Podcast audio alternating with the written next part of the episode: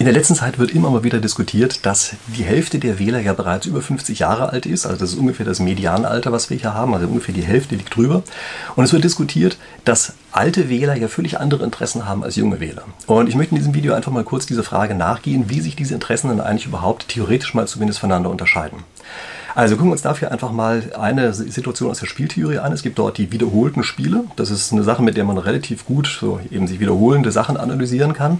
Und bei diesen äh, wiederholten Spielen, da ist es oft so, dass es ein dramatisches Endspielverhalten gibt. Also, wenn man ganz kurzen Zeithorizont noch in die Zukunft hat, dann ist das Verhalten plötzlich ein komplett anderes, als wenn man noch einen längeren Zeithorizont hat. Und das ist wahrscheinlich das, worauf hier relativ stark angespielt wird, wenn man sagt, ältere Generation hätte völlig andere Bedürfnisse.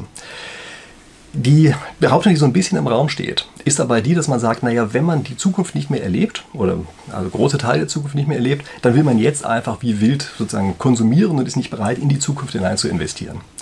Und das mag aus theoretischer Sicht tatsächlich so sein. Also wenn Sie sich anguckt, die reine Theorie, ähm, die hat tatsächlich überhaupt erstmal das als, äh, sozusagen als Ergebnis der Analyse.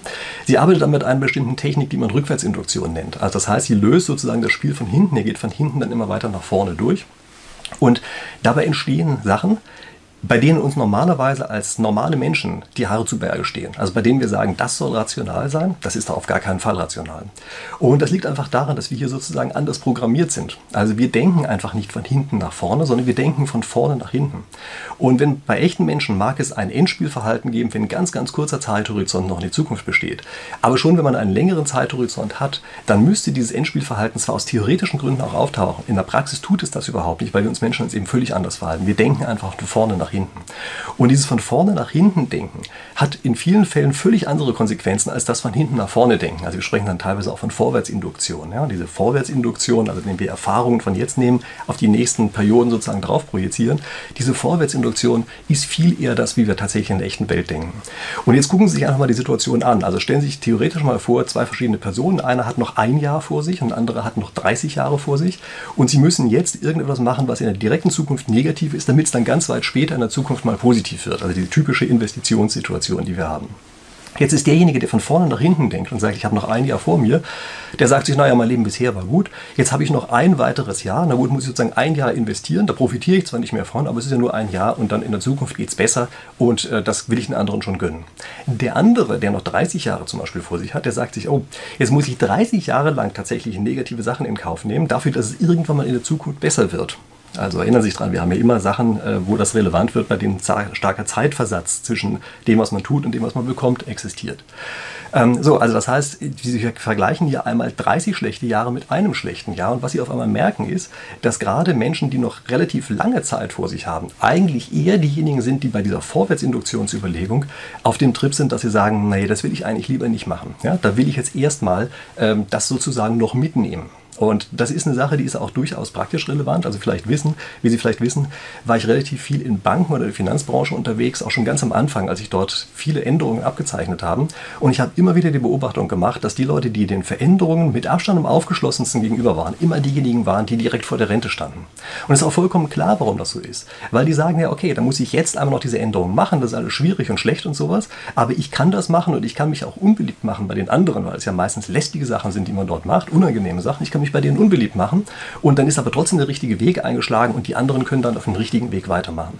Dagegen, wenn einer sozusagen in der Mitte seiner Karriere mit solchen Sachen anfängt, dann hat er viel eher das Problem, dass er eben dann sozusagen von seinen Kollegen immer noch die ganzen nächsten Jahre auch dafür geschlagen wird, wenn sich das Positive noch nicht zeigt ähm, und er selber eben auch die ganze Zeit ausbaden muss, sodass die also am Ende viel weniger Änderungsbereitschaft haben ähm, als also die sozusagen lange vor sich haben, als diejenigen, ähm, die ja, also schon sozusagen sehr endlichen Zeithorizont vor sich haben, um das mal so zu sagen. Und dann gibt es noch was bei diesem von vorne nach hinten denken. Sie müssen sich nämlich vorstellen, dass man im Laufe seines Lebens immer wieder die Erfahrung macht, dass es eine ganze Reihe von solchen Alarmismuskrisen gibt. Also ich habe mir einfach mal ein paar aufgeschrieben. Als ich klein war, da war die größte Gefahr, die an die Wand gemalt wurde, die Eiszeit. Also das klingt heute völlig absurd, aber die Eiszeit war damals also wissenschaftlicher Konsens oder zumindest ein großen Teil wissenschaftlicher Konsens. Man hat gesagt, ja, also wir rutschen jetzt wieder auf die nächste Eiszeit zu und es wird also ganz fürchterlich kalt. Und man muss dazu sagen, das war auch so eine Mini-Eiszeit, ja, also in den 70er Jahren, da gab es so einige Jahre, einige Sommer, die unglaublich kalt und verregnet waren und sowas. Also man hat sich auch gefühlt, als würde man gerade auf eine Eiszeit zugehen. Das ist ja auch mal wichtig, man braucht ja immer dieses Gefühl. Und deshalb war also auf einmal das die größte Gefahr, die an der Wand stand. Aber die ist ganz schnell geändert worden. Ganz schnell ist das geändert worden durch die ähm, Erderwärmung. Ja, also die Erderwärmung kam dann bald danach und da war es dann nicht mehr das Kälterwerden das Problem, sondern war einmal das Wärmerwerden das Problem. Und ähm, das ist natürlich schon ein seltsames Gefühl, ja, dass man sagt, na komisch, eben war es noch kälter werden, jetzt ist es auf einmal wärmer werden, aber okay, haben sich halt mal geirrt und so. Und dann kamen aber weitere Sachen, dann kam das Ozonloch. Ja. Dann kam das Waldsterben, da gab es also ständig Titelseiten. Ja. Ähm, es gab vor allen Dingen atomaren Overkill. Ja. Also der atomare Overkill war das, was mich in meiner Jugend immer wieder begleitet hat. Ja. Alle hatten tierische Angst davor, äh, dass also demnächst irgendeiner auf den Knopf draufdrückt und die ganze Welt untergeht. Wie wir heute wissen, vielleicht gar nicht so ganz unberechtigt. Aber nichtsdestotrotz, ähm, das ist eine Sache, die damals eben unglaublich stark das Denken geschildert hat. Und was wir merken dabei ist, naja, es ist eben zum großen Teil doch Alarmismus. Und am Ende gibt es irgendwelche Gruppen, die davon jedes Mal profitieren. Das lernt man im Laufe seines Lebens. Also man kriegt mit, es werden bestimmte Sachen hochgehypt, ob die jetzt wahr sind oder nicht, mag mal ganz am, am Rande äh, behandelt sein hier. Ähm, wichtig ist, es werden Sachen hochgehypt und bestimmte andere Gruppen verschaffen sich damit plötzlich einen Vorteil. Und zwar in der Regel dadurch, dass sie sagen, ja, jetzt ist es auf einmal so wichtig geworden, dass wir unsere bisherigen Regeln außer Kraft setzen müssen. Das ist eigentlich immer das Argumentationsmuster, was dahinter steht. Und gucken Sie sich einfach mal die Politik der letzten Jahre an, dann werden Sie feststellen, es gab immer wieder Situationen, wo es hieß, oh, jetzt ist eine Sondersituation.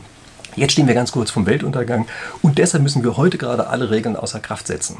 Und mit diesem Regel außer Kraft setzen, gucken Sie sich jedes Mal an, wie einzelne Gruppen davon profitieren und andere Gruppen, die eigentlich das Ganze mit unterstützen, davon plötzlich nicht profitieren. Sehen Sie sich einfach an, was in äh, vergangenen Revolutionen passiert ist. Wie die Revolutionäre selber, also die breite Masse, am Ende überhaupt nicht davon profitiert hat, dafür aber eben sehr stark irgendwelche Interessensgruppen, die die ganze Sache am Anfang propagiert haben. Sehen Sie sich das an und Sie werden sehen, dass wenn man das einige Zeit in seinem Leben erlebt hat, man sich natürlich sagt, pass auf, es kann sein, dass es Krisen gibt. Wir müssen diese Krisen tatsächlich auch verhindern. Wir müssen dagegen arbeiten, aber wir müssen das mit Regeln tun und wir müssen weiterhin bei der ganzen Sache bleiben. Und wenn Sie diese Erfahrung noch nicht haben, dann passiert dummerweise, dass man sich selber instrumentalisieren lässt und durch dieses Instrumentalisieren leider etwas macht, was für einen selber und die Gesellschaft schlecht ist, aber für einzelne Gruppen sehr gut. Und das ist leider etwas, wo gerade junge Wähler einfach mehr oder weniger noch darauf reinfallen, ja, weil die dieses, Muster einfach noch nicht kennen in dieser Weise. Ja. Also jemand wie ich hat das eben im Laufe seines Lebens schon, weiß ich, äh, etliche Male gesehen und beobachtet. Ja. Ich kenne diesen, diesen Ablauf inzwischen schon. Wer Erstwähler ist, kennt das nicht. Ich kannte das als Erstwähler auch nicht und ich habe mein Wahlverhalten auch deutlich geändert seitdem. Also muss ich auch dazu sagen. Ja. Also das heißt, das muss man ganz einfach verstehen, dass diese Sondersituation da ist und dass es deshalb gar keinen Interessenskonflikt gibt, sondern dass es einen Erfahrungsunterschied gibt, in dem wie die Abläufe sind und dass dieser Erfahrungsunterschied eben sehr stark das unterschiedliche Wahlverhalten ähm, bestimmt. Also die wollen sozusagen das Gleiche, ja? die beiden Gruppen wollen das Gleiche, aber sie wollen es mit unterschiedlichen, auf unterschiedlichen Wegen dieses gleiche Ziel erreichen und merken überhaupt gar nicht, dass die andere Gruppe eben auch das Gleiche will und man eigentlich nur über den Weg hinweg ähm, sich uneins ist. Und ich möchte jetzt noch mal kurz auf die Frage zu sprechen kommen, wie das eigentlich mit dem Herabsetzen des Wahlalters ist. Also ist ja schon eine merkwürdige Inkonsistenz in unserem Wahlsystem, dass wir nach oben hin unbegrenzt wählen können, aber die ersten 17 Jahre lang nicht wählen. Also ist eine merkwürdige Inkonsistenz. Da bin ich auf jeden Fall dabei, dass das etwas seltsam ist. Ähm, erstmal, was kann man eigentlich jetzt sinnvollerweise dagegen tun? Sehen wir uns mal an die Parteien, die sagen, das Wahlalter muss herabgesetzt werden. Das sind normalerweise dieselben Parteien, die im gleichen Atemzug sagen, ja, aber die Jungen sind gar nicht in der Lage, die Konsequenzen ihres eigenen Handelns auszulöffeln. Also bei Jugendstrafrecht beispielsweise, da wird immer gesagt, ja, das können die ja noch gar nicht übersehen, was ihre Konsequenzen sind. Das ist also eine seltsame Inkonsistenz, die man hier in der Argumentation hat. Ja, dass dieselbe Partei sagt, ja, die müssen wählen, das können sie übersehen, die Geschicke für die Menschheit können sie übersehen, aber die Konsequenzen des eigenen Handelns können sie nicht übersehen. Und diese Inkonsistenz ist natürlich leicht zu erklären, also sehen die Politiker natürlich auch, dass das so ist, aber sie wissen, sie betreiben hier eine Klientelpolitik Politik. Und es sind ja seltsamerweise genau die Parteien, die bei jungen Wählern überrepräsentiert sind, die sagen, wir wollen das Wahlalter noch weiter runtersetzen. Also es ist vollkommen klar, dass es da letztlich um einen anderen, einen anderen Zusammenhang geht. Also Sie sagen ja selber, Sie nehmen die Jugendlichen eigentlich nicht für ganz voll, ähm, was eben dieses Strafrecht angeht. Aber in dem anderen Fall nehmen Sie schon mal voll, weil Sie da eben höhere, ähm, äh, also mit höherer Wahrscheinlichkeit gewählt werden. Also es ist vollkommen klar, dass das eigentlich nicht die sinnvolle Lösung sein kann, äh, wenn man tatsächlich mal drüber nachdenkt. Welche andere Lösung gibt es denn? Äh, es gibt Themen bei uns, die völlig unterrepräsentiert sind. Also unsere Bildungspolitik beispielsweise halte ich nach wie vor für ein Armutszeugnis. Familienpolitik ist ebenfalls ein Armutszeugnis und wir sehen genau, das betrifft die Schichten, die eben tatsächlich Kinder haben. Und wenn die Kinder selber nicht wählen können, dann denke ich, ist die vollkommen logische Schlussfolgerung, die man daraus zieht, dass man das Wahlrecht der Kinder selbstverständlich auf die Eltern überträgt. Also die Eltern, glaube ich, haben schon ein besseres Gefühl dafür, was sie brauchen, als irgendein sehr kleines Kind. Also ich glaube, darüber kann man sich einig sein.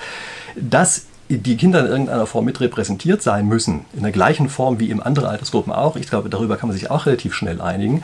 Und infolgedessen ist für meine Begriffe die wirklich schlauste und einzig sinnvolle Lösung die, dass man das Wahlrecht vom Alter von 0 bis 17 ganz einfach eben auf die Eltern überträgt. Naja, und äh, dann werden wir mal sehen, was sich in der Politik ändert. Und da bin ich mir relativ sicher, dass sich in vielen Punkten tatsächlich in der Politik einige Dinge ändern werden, aber nicht was die reine Langfristigkeit angeht, darüber haben wir am Anfang gesprochen, sondern dass einfach Themen stärker aufgegriffen werden, zu denen jetzt andere, die eben keinen Bezug zu Kindern haben, auch selber gar keinen Bezug als Thema haben. Also, das sind die Vorschläge und die Analyse der Spieltheorie in dieser Woche. Äh, für den Fall, dass Sie jetzt wählen wollen, Sie wissen ja, Sie haben zwei Möglichkeiten. Sie können mich dieses Video hier liken. Ich hoffe, das haben Sie schon längst getan. Zum anderen können Sie auch diesen Kanal hier abonnieren, am besten gleich mit Glocke. Das ist sozusagen diese Wahlentscheidung hier für diese Woche. Ja, und dann würde ich mich freuen, wenn Sie das tatsächlich getan haben und wir uns eben auf diese Weise in der nächsten Woche wiedersehen zur nächsten spieltheoretischen Analyse. Bis dahin.